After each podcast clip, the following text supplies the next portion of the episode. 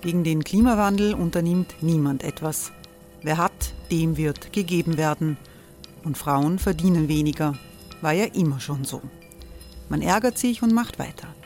Was aber, wenn nicht? Wir haben eine Idee. Die Falter Arena macht die Bühne frei für Menschen und Projekte, die das Land verändern. Mein Name ist Eva Konzett, ich leite das Politikressort im Falter und am Sonntag, den 26. Mai, veranstalten wir im Wiener Stadtsaal die nächste Falter Arena. Mit dabei unter anderem der ehemalige Politiker und Neosänger Matthias Strolz, Theresa Imre von Markter, Sonja Jöchtel von Love Politics oder Kari Ochsner von Ochsner Wärmepumpen. Machen statt jammern. Wir schauen uns an, wie das funktionieren kann. Kommen auch Sie vorbei. Alle Informationen und Tickets finden Sie unter falter.at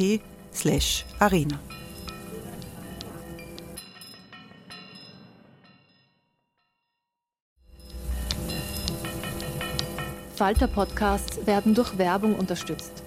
Das hilft bei der Finanzierung unseres journalistischen Angebots. Hey, it's Ryan Reynolds and I'm here with Keith, co-star of my upcoming film If, only in theaters May 17th. Do you want to tell people the big news?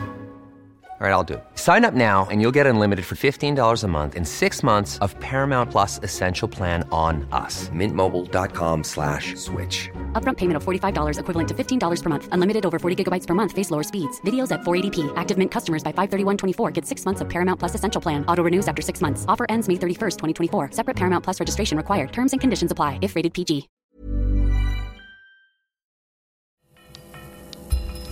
Falter Radio, der Podcast mit Raimund Löw.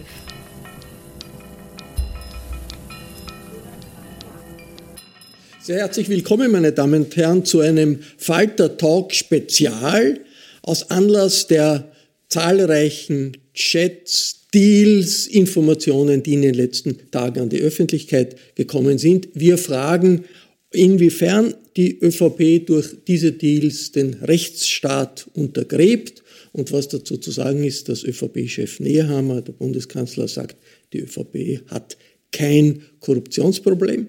Mit mir hier ist der kundige Chefredakteur des Falter, Florian Klenk. Hallo. Hallo. Florian, beginnen wir mit diesen Side Letters.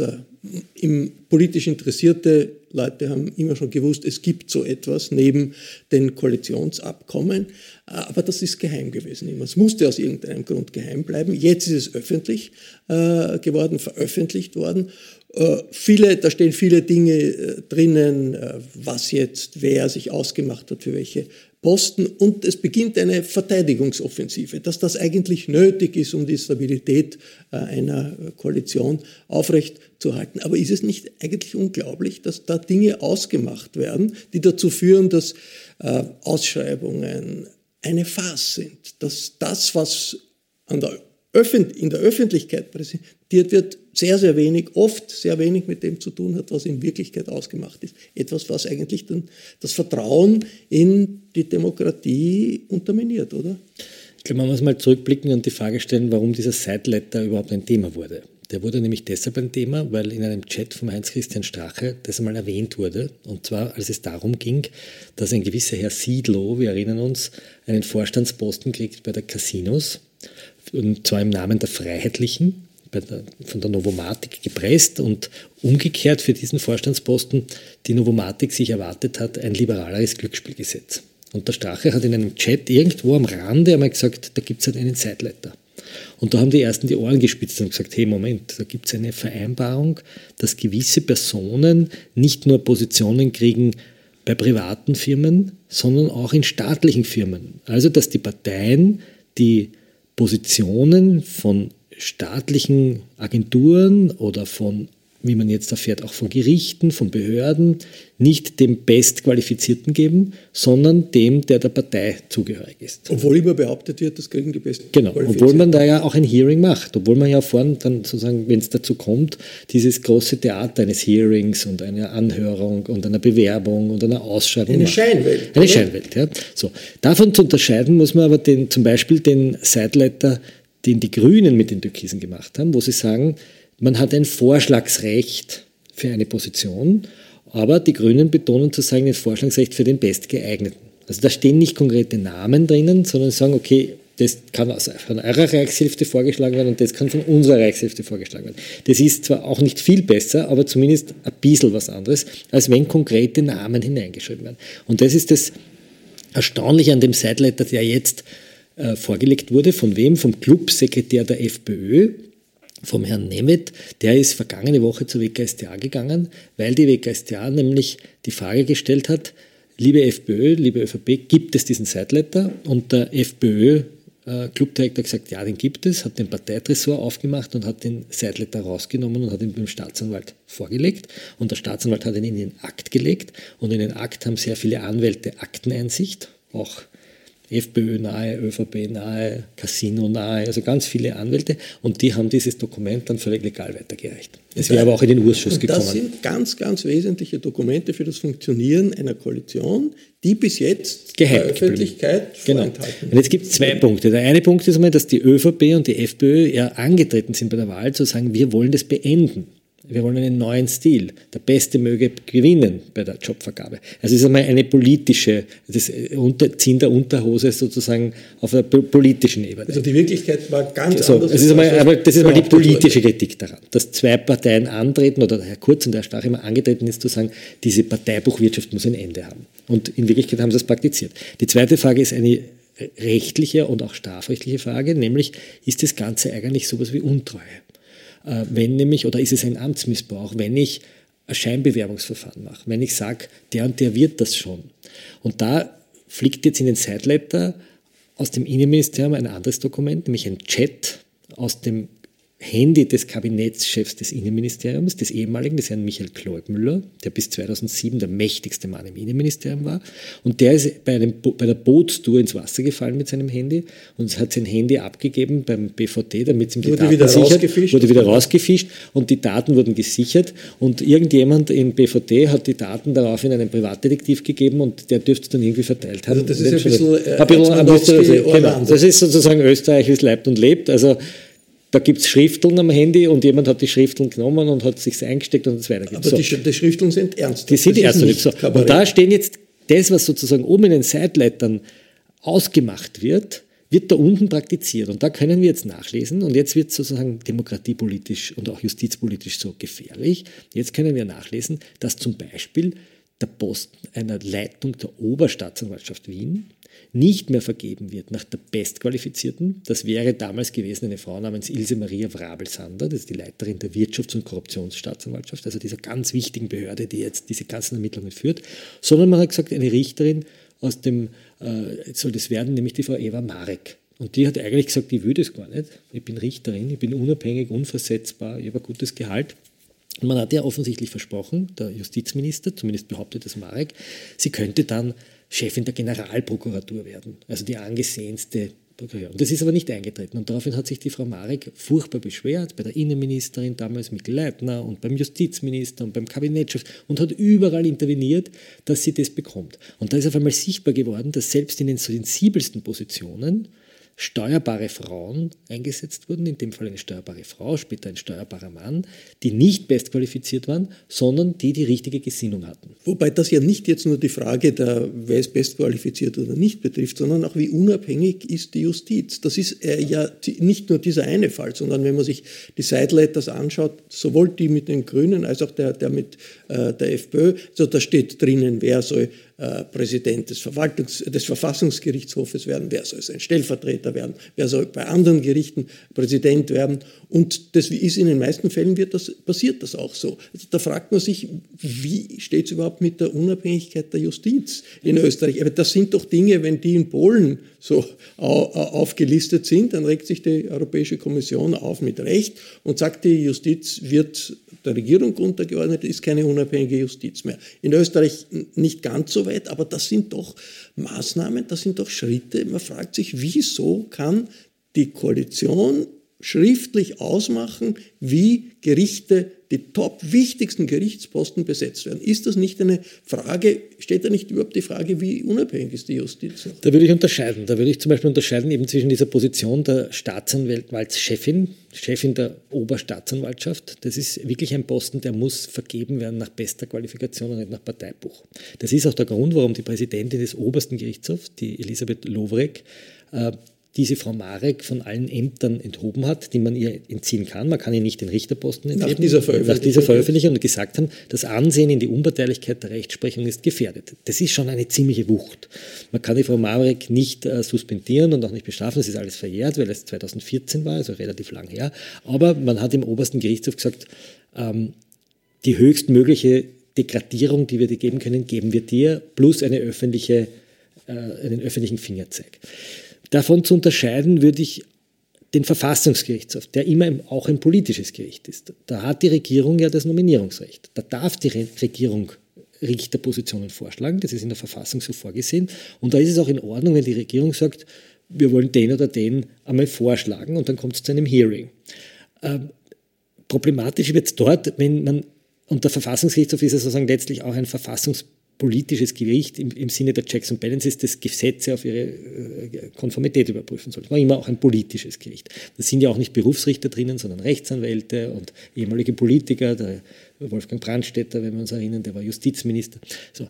Davon zu unterscheiden ist aber die Staatsanwaltschaft. Es ist, sind die Sektionschefs im Justizministerium, sind die Leute in der Weisungskette, die strafrechtlich Ermittlungen führen sollen gegen Politiker. Und da ist von ganz oben vom Sektionschef Bilnacek, der mittlerweile suspendiert wurde, weil er während laufender Ermittlungen sich Beschuldigten angeboten hat, sie zu beraten oder mal gefragt hat, wer berät. Wir erinnern uns an den Satz, wer vorbereitet Gernot Blümel auf die Einvernahme bis hinunter zum Oberstaatsanwaltschef, der Akten fotografiert über, mit dem Handy und weiterschickt, damit sie dann irgendwann beim Kurier landen, bis hinunter zur Ermittlerebene, wo wir Kriminalpolizisten haben, die einen Tag nach Ibiza an den Heinz-Christian Strache ein SMS schicken mit den Worten, lieber HC, wann kommt ein Rücktritt vor dem Rücktritt? Die Republik braucht dich. Und der Leiter dieser Sondereinsatzgruppe Ibiza ist nicht bereit gewesen, obwohl er dieses SMS kannte, wie er selbst eingeräumt hat, diesen Ermittler abzuziehen. Und da sehen wir schon eine, eine Durchwachsung eines Staatsapparats mit parteipolitisch geprägten Persönlichkeiten. Und, und das sind in, dem Fall eigentlich durch die Bank äh, Leute aus der ÖVP. Aus der ÖVP. Und das Lustige ist jetzt, jetzt kommt ein... ein, ein und, die, und, und, die, ÖVP, genau die, die, äh, die Partei, die aber unter Kurz immer gesagt hat, die roten Netzwerke. Die Justiz ja. dominiert so. von roten Und da haben wir schon ein Muster. Das weil, absurd. Weil, da haben wir natürlich schon ein Muster, weil natürlich immer gesagt wird, die roten Netzwerke, die roten Roben, wie es Berlusconi gesagt hat, La Roba Rossa. Also das ist ja auch ein, sozusagen immer ein Argument gewesen, da in den Gerichten, da sitzen die Linken, die wollen die konservativen Regierungen zu Fall bringen. Wie wir jetzt aber sehen, sitzen dort gar nicht die Linken, sondern es sitzen eigentlich sehr, sehr gut eingespielte Netzwerke. Und jetzt will ich die einmal nicht alle als korrupt bezeichnen, aber sie sind sozusagen miteinander sehr verwachsen, sehr verhabert, sehr gut bekannt. Sie kennen sich, sie, sie machen sich vorher aus, wer die Posten bekommt. Sie sind einander etwas schuldig. Und das, was jetzt gelungen ist, und das war gar nicht mal so die WKStA, sondern eher die Staatsanwaltschaft Innsbruck, muss man auch betonen, war einmal hier den dicken, schweren Vorhang vor dem Kabinett auf die Seite zu ziehen und der Bevölkerung einmal zu zeigen, wie diese Leute in Wirklichkeit reden. Und darum können wir eigentlich sehr dankbar sein, dass der Kabinettschef mit dem Boot in der Gartendullen ins Wasser geflogen ist. Jetzt äh, war ja das äh, Justizministerium ist ja ein ganz wichtiger Pfeiler de, des Rechtsstaates und da äh, hat sich in den letzten Jahren einiges abgespielt. Diese Attacken des Sebastian Kurz gegen die Justiz, der immer auch gegen, gegen das Justizministerium gerichtet war. Und eigentlich ohne die Alma Sadic oder ohne die grüne Justizministerin, die der Korruptionsstaatsanwaltschaft die Stange gehalten hat, wäre wahrscheinlich sehr, sehr viel von all dem nicht rausgekommen. Also ist das äh, da trotz aller allen Kompromisse, die die Grünen machen müssen, nicht ein Faktor, wo man sagen muss, ja, einer der Gründe, warum Österreich nicht in Richtung Orban völlig abgerutscht ist, ist, dass die Justiz da gehalten hat, trotz all dieser Besetzungen und all dieser Deals. Nein, das sehe ich gar nicht so. Ich glaube schon, dass Alma Sadic ähm, zumindest einmal nicht so wie viele andere Justizminister vorher gegen die Ermittlungen gearbeitet haben, sondern sie lässt einmal ermitteln. Aber der eigentliche Grund, warum wir derzeit so eine Aufklärungswelle haben, liegt doch begründet in den Persönlichkeiten in der Wirtschafts- und Korruptionsstaatsanwaltschaft. Das sind vier mittlerweile wieder vier, eine Zeit lang waren es nur drei, äh, Persönlichkeiten, die sehr energisch, sehr konzentriert nicht nur Handys beschlagnahmt haben, sondern wirklich Datenträger beschlagnahmt haben und diese Daten erstmals selbst auswerten. Warum selber? Weil sie der Polizei nicht vertrauen. Das steht in den Aktenvermerken dezidiert so drinnen. Sie sagen, wir machen das selber. Und die haben sich in dieser Behörde hoch spezialisiert. Sie haben einen eigenen Datenforensiker, der nichts anderes macht, ähm, als diese die großen Datenpakete selbst auszuwerten. Sie machen das sehr schnell. Äh, auch das ist ungewöhnlich. Und sie haben auch nicht mehr Wirtschaftssachverständige draußen, private, auf die man jahrelang wartet, sondern sie haben eine eigene Wirtschaftssachverständige, die zum Beispiel dieses berühmte Beinschab Österreich-Tool entdeckt hat in den Akten. Das heißt, wir haben es hier das erste Mal mit einer Spezialeinheit zu tun, die das tut, was sie tun sollen, nämlich Sachverhalte aufklären. Und das ist neu. Und diese Behörde, das war sozusagen die in den letzten 20 Jahren eigentlich die einzig wirklich große strukturelle Reform, die im Justizministerium passiert ist, unter der äh, Justizministerin Berger, diese Behörde einzurichten und deshalb wird sie so zur Zielscheibe. Und das war, und das war ein, eine Säule der Verteidigung des Rechtsstaates in, in, in, den, in, den, letzten Jahren. Jetzt, weil du gesagt hast, das Beinschab-Tool. Beinschab ist die Meinungsforscherin, die im äh, Finanzministerium beauftragt wurde, alle möglichen Umfragen zu machen, dafür viel Geld bekommen hat. Und der Wert dieser Umfragen wird jetzt diskutiert. Es gibt die berühmte, in aller, in aller Munde, bei allen Stammtischen diskutierte Umfrage, welches Tier jetzt zu welchem Politiker gehört. Also DAX, Pfau, Eichhörnchen ja, für Sebastian, Sebastian Kurz. Kurz. und so. Ja. Also äh, da fragt man sich doch, sind das nicht das sind das wirklich strukturelle Fehlentwicklungen oder sind das nicht, wie das ja jetzt der äh, jetzige Finanzminister Brunner auch äh, sagt, das sind Fehler, die Einzelpersonen gemacht haben. Das passiert in jeder Bürokratie. Oder ist das doch hier ein System gewesen, das System kurz, das äh, über dieses Beinschab-Tool, über diese Entscheidungen an der Spitze des Finanzministeriums in die Wege geleitet wurden? Ich glaube, dass das ein strukturelles Problem ist das sich sozusagen auch paart mit den Persönlichkeiten, die dann an den mächtigen, mächtigen Positionen sitzen und dorthin gekommen sind. Wer, wer, war denn der Generalsekretär und der Kabinettschef in Personalunion? Das war ein gewisser Thomas Schmidt. Der war mal der Pressesprecher von Karl-Heinz Grasser. Es ist kein Zufall, behaupte ich, dass letzte Woche an dem Tag, an dem die sogenannten Beinschab-Studien öffentlich wurden, auch die schriftliche Ausfertigung des Grasser-Urteils uns beschäftigt hat. Das ist im Grunde genommen das gleiche System. Worum geht es? Es gibt Politiker, die der Meinung sind, dass sie Geld, dass sie einen Anspruch darauf haben, Gelder zu bekommen, um ihr eigenes politisches Fortkommen zu befördern. Der Karl-Heinz Grasser hat das nach diesem erstinstanzlichen, nicht rechtskräftigen Urteil gemacht, indem er sich von Firmen hat bestechen lassen mit bis zu 10 Millionen Euro, wobei es vorher auch schon sehr, sehr viele Vorwürfe gegen ihn gegeben hat. Wir erinnern uns an die berühmte Homepage-Affäre. Und in dieser Homepage-Affäre involviert damals war ein gewisser Thomas Schmidt und ein gewisser Johannes Pasquali. Der eine ist heute Kabinettschef, oder war Kabinettschef im Finanzministerium und der andere war der Kommunikationschef. Sind beide so wie Grasser von der FPÖ zur ÖVP gewechselt. Also die gleichen Personen, die dort im Finanzministerium Karriere gemacht haben. Damals kleine Kofferträger, dann die Spitzenbeamten. Und was haben die gemacht? Die haben gesagt, der Sebastian Kurz im Jahr 2016 ist Außenminister, er ist am Sprung äh, Parteichef werden zu wollen, Kanzler werden zu wollen. Er braucht Geld. Er hat aber kein Geld, weil er nicht in die Parteikasse greifen kann, weil er auch keine Spenden akquirieren kann, weil er ja noch in der ÖVP loyal nach außen sein muss zu Reinhold Mitterlehner. Und er braucht dafür Stimmung. Und wir müssen für ihn Stimmung machen. Und wie macht man Stimmung? Indem er in den Boulevardmedien Umfragen veröffentlicht, dass er ein ganz toller Kerl ist. Und diese Studien, für die braucht man Geld. Und der Vorwurf der WKStA lautet, dass der Thomas Schmidt gesagt hat, okay, liebe Sabine Beinschab, du machst für uns Studien, offiziell fürs Finanzministerium, Betrugsbekämpfungsstudie, Studie über die Budgetpolitik, Studie über dies und das. Und in Wirklichkeit packst du aber in die Kosten dieser Studie die Arbeit für die Partei. Also wir zwicken Gelder aus dem Finanzministerium ab und geben sie der Frau Beinschab dafür, dass sie Kurzpropaganda also Steuergelder für Steuergelder, eine so. politische Karriere. Genau. Und da haben wir 150.000 Euro allein für diese Studie über den V und den DAX. Zu der, der über die hat der Sebastian Kurz äh, selber, er hat sich ja zu genau. Wort gemeldet dazu. Sagt, er weiß nichts davon. Ja, das, und das, er sagt, das ist ja auch nicht, was soll ihm das bringen? Dass er der DAX Aber der Witz ist ja, dass das in Wirklichkeit Scheinstudien sind. Das, ist ja, das sind ja sozusagen keine wirklichen wissenschaftlichen Arbeiten, sondern das sind schnell hingeworfene Umfragen, Online-Umfragen, die ziemlich sicher das Geld nicht wert sind, das für das bezahlt wurde. Das ist ja auch der Vorwurf der internen Revision, die die ja sozusagen nur sich auf den Kopf gegriffen hat, welche Studien da herumgegeistert sind. Und wir haben im Falter versucht, seit November, seit 2. November, haben wir Anträge gestellt auf Herausgabe dieser Studien. Und gesagt, wenn diese Studien so toll sind und mit Steuergeldern finanziert ist, dann gibt es uns einfach. Das kann ja kein Problem sein. In Großbritannien wäre das ziemlich lang so. Und wir haben gekriegt einen 18-seitigen Bescheid, wo drin gestanden ist, warum wir es nicht kriegen äh, und warum das viel zu viel Aufwand wäre, uns diese Studien auszuhändigen.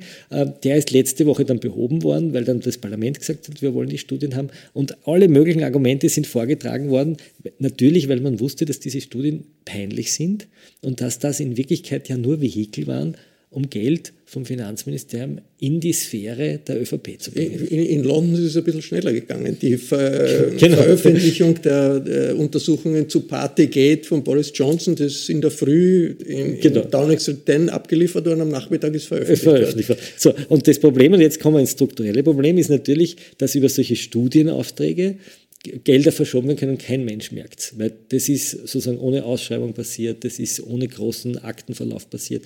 Und hier hat offensichtlich Herr Schmidt und der Herr Pascali sozusagen einen Griff gehabt in die Staatskasse und der Vorwurf der Staatsanwaltschaft, den beide bestreiten, lautet Untreue. Und zwar Untreue, um dem Sebastian Kurz zu nützen.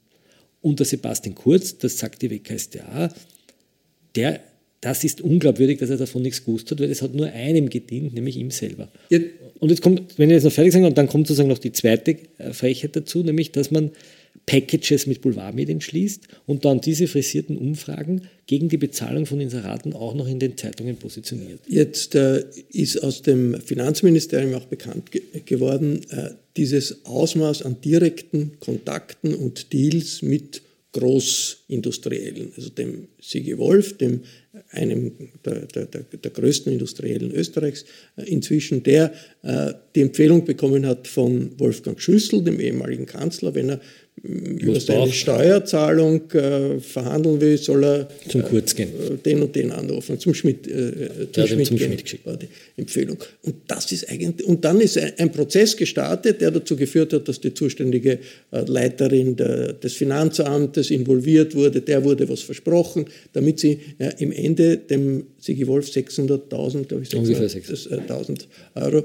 Steuern, äh, die nach anderen, ein, ein, einer anderen Entscheidung zahlen müssen, erlässt. Ist eigentlich unglaublich. Ist das, kann das sein, dass, man kann ja argumentieren, das Finanzministerium muss mit ganz großen Wirtschaftsvertretern schon einen Kontakt haben und schauen, schauen wie, man da zurechtkommt. Aber das ist doch, also die, das sozusagen das Finanzamt, mit dem jeder, der irgendwie Einkommensteuer zahlt oder sonst was zahlt, Kontakt hat, dann über politischen Einfluss hin agiert, Das habe ich noch nie gehört in der Zweiten Republik.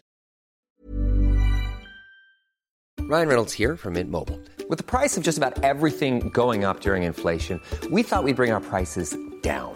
So to help us, we brought in a reverse auctioneer, which is apparently a thing. Mint Mobile unlimited premium wireless. Ready to get 30, 30, bit to get 30, bit to get 20, 20, 20, bit to get 20, 20, bit to get 15, 15, 15, 15 just 15 bucks a month. So, Give it a try at mintmobile.com/slash-switch. slash $45 up front for 3 months plus taxes and fees. Promo for new customers for limited time. Unlimited more than 40 gigabytes per month slows. Full terms at mintmobile.com. Das ist auch in dieser Weise ein ziemlich sicher nicht zulässig. Das ist auch der Grund, warum die Finanzamtsbeamtin suspendiert wurde. Das ist auch der Grund, warum es Hausdurchsuchungen gegeben hat. Ähm, strafrechtlich muss es die Justiz beurteilen. Aber was ist passiert? Tatsächlich genauso, wie man sagt. Ich zitiere jetzt den Thomas Schmidt, der sagt, wir sind die Hure der Reichen. Das sagt er zu einem Kabinettsmitarbeiter, der mal kurz die Augenbrauen hochzieht und sagt, wir können das so nicht machen. Er sagt, du bist, wir sind die Hure der Reichen. Das ist kein, kein Kabarett mehr und keine Satire, sondern so haben die miteinander geredet. Was ist passiert? Der Sigi Wolf hat, einen, ähm, hat in der Schweiz gelebt und in Österreich und hat äh, einen gewissen Teil an äh, Steuern nicht bezahlt, die er nach Meinung des Finanzamts hätte bezahlen sollen und dann hat man sich hin und her geeignet und am Schluss wollte er diese 600.000 nicht zahlen. Und der Fachsenat hat gesagt, das muss er zahlen, da gibt es keine Möglichkeit. Und man hat sozusagen an diesem Fachsenat vorbei über eine Finanzbeamtin, der dann auch noch ein besserer Job versprochen wurde von Sigi Wolf, der sich eingesetzt hat für diese Beamtin, der hat gesagt, ich, ich setze mich ein und welches Finanzamt will sie und hin und her also wo auch persönliche Vorteile eine Rolle gespielt haben sollen, ist ihm dieses Gute gelungen.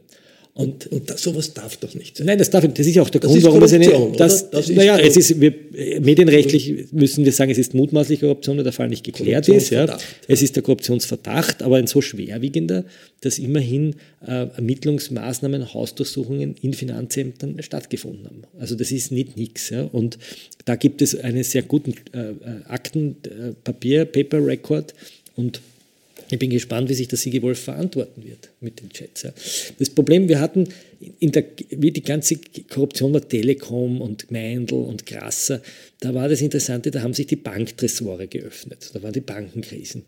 Und das, was wir jetzt erleben, ist ja ein Öffnen der Handys und der Festplatten. Und das, was es sozusagen auch zeitgeschichtlich so spannend macht, was wir jetzt erleben, ist, dass das, was wir immer vermutet haben, nämlich Sideletters, Interventionen, Weisungen von oben, Druck von oben, dass das schriftlich zu einer Zeit festgehalten wurde, wo offensichtlich die Menschen, die Handys in Händen hatten, nie damit gerechnet hätten, dass das irgendwann rauskommt. Man im, Finanzministerium hat es auch diese Kontakte zu René Benko gegeben. René Benko. Großinvestor, Medienmann, Baulöwe, aber ganz genauso. Der, Ja. Mit der Spitze des Finanzministeriums wird gedealt, was man für welche Steuern man zahlt.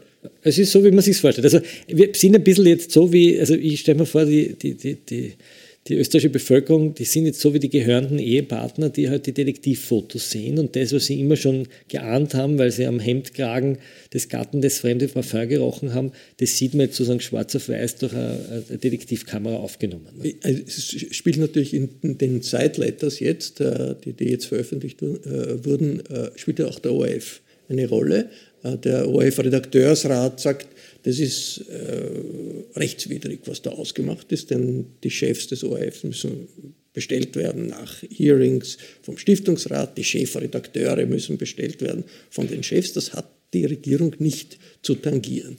Jetzt, äh, das Erstaunliche ist, ich war selbst äh, viele Jahre ORF-Korrespondent und wenn wir irgendwo in Washington oder in Brüssel diskutiert haben, haben wir immer betont, wir sind als ORF nicht Staatsfernsehen, sondern wir sind öffentlich-rechtlicher Rundfunk und das ist was ganz anderes. Also offensichtlich die Regierungen haben das nicht so gesehen, sondern die haben den ORF als Staatsfernsehen äh, behandelt.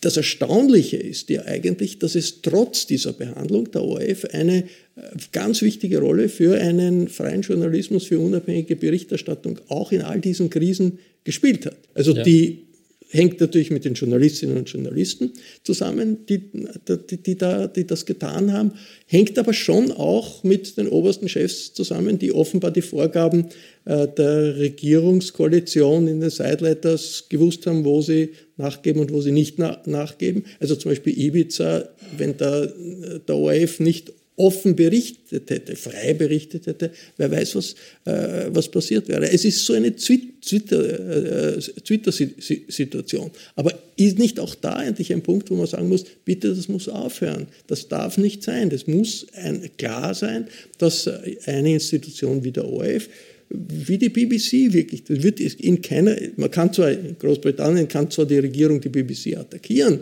aber sie kann nicht sagen, wer Chefredakteur werden soll äh, der BBC. Das ist ein, das ist, glaube ich, der, die große Entscheidungsfrage, ob dieses Land sozusagen sich umfassend modernisiert, ob sie diese Art von Parteibuchwirtschaft auch kriminalisiert.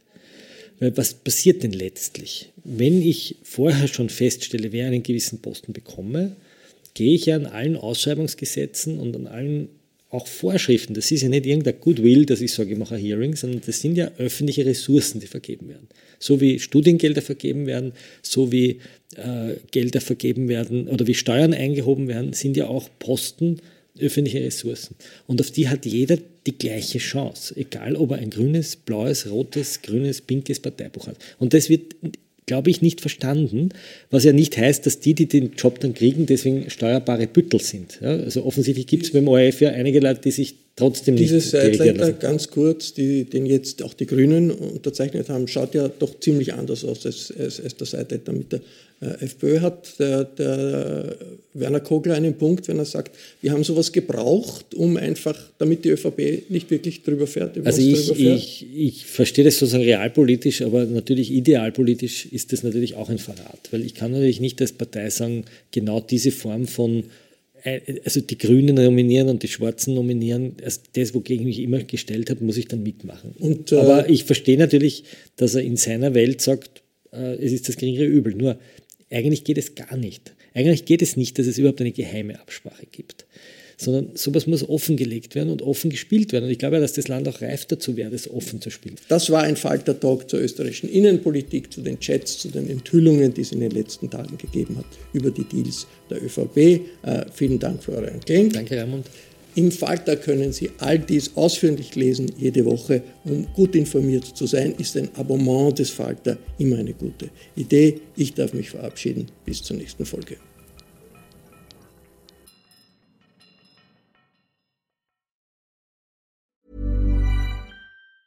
Planning for your next trip? Elevate your travel style with Quince. Quince has all the jet setting essentials you'll want for your next getaway, like European linen, premium luggage options, buttery soft Italian leather bags, and so much more. And is all priced at 50 to 80% less than similar brands. Plus, Quince only works with factories that use safe and ethical manufacturing practices. Pack your bags with high-quality essentials you'll be wearing for vacations to come with Quince. Go to quince.com/pack for free shipping and 365-day returns.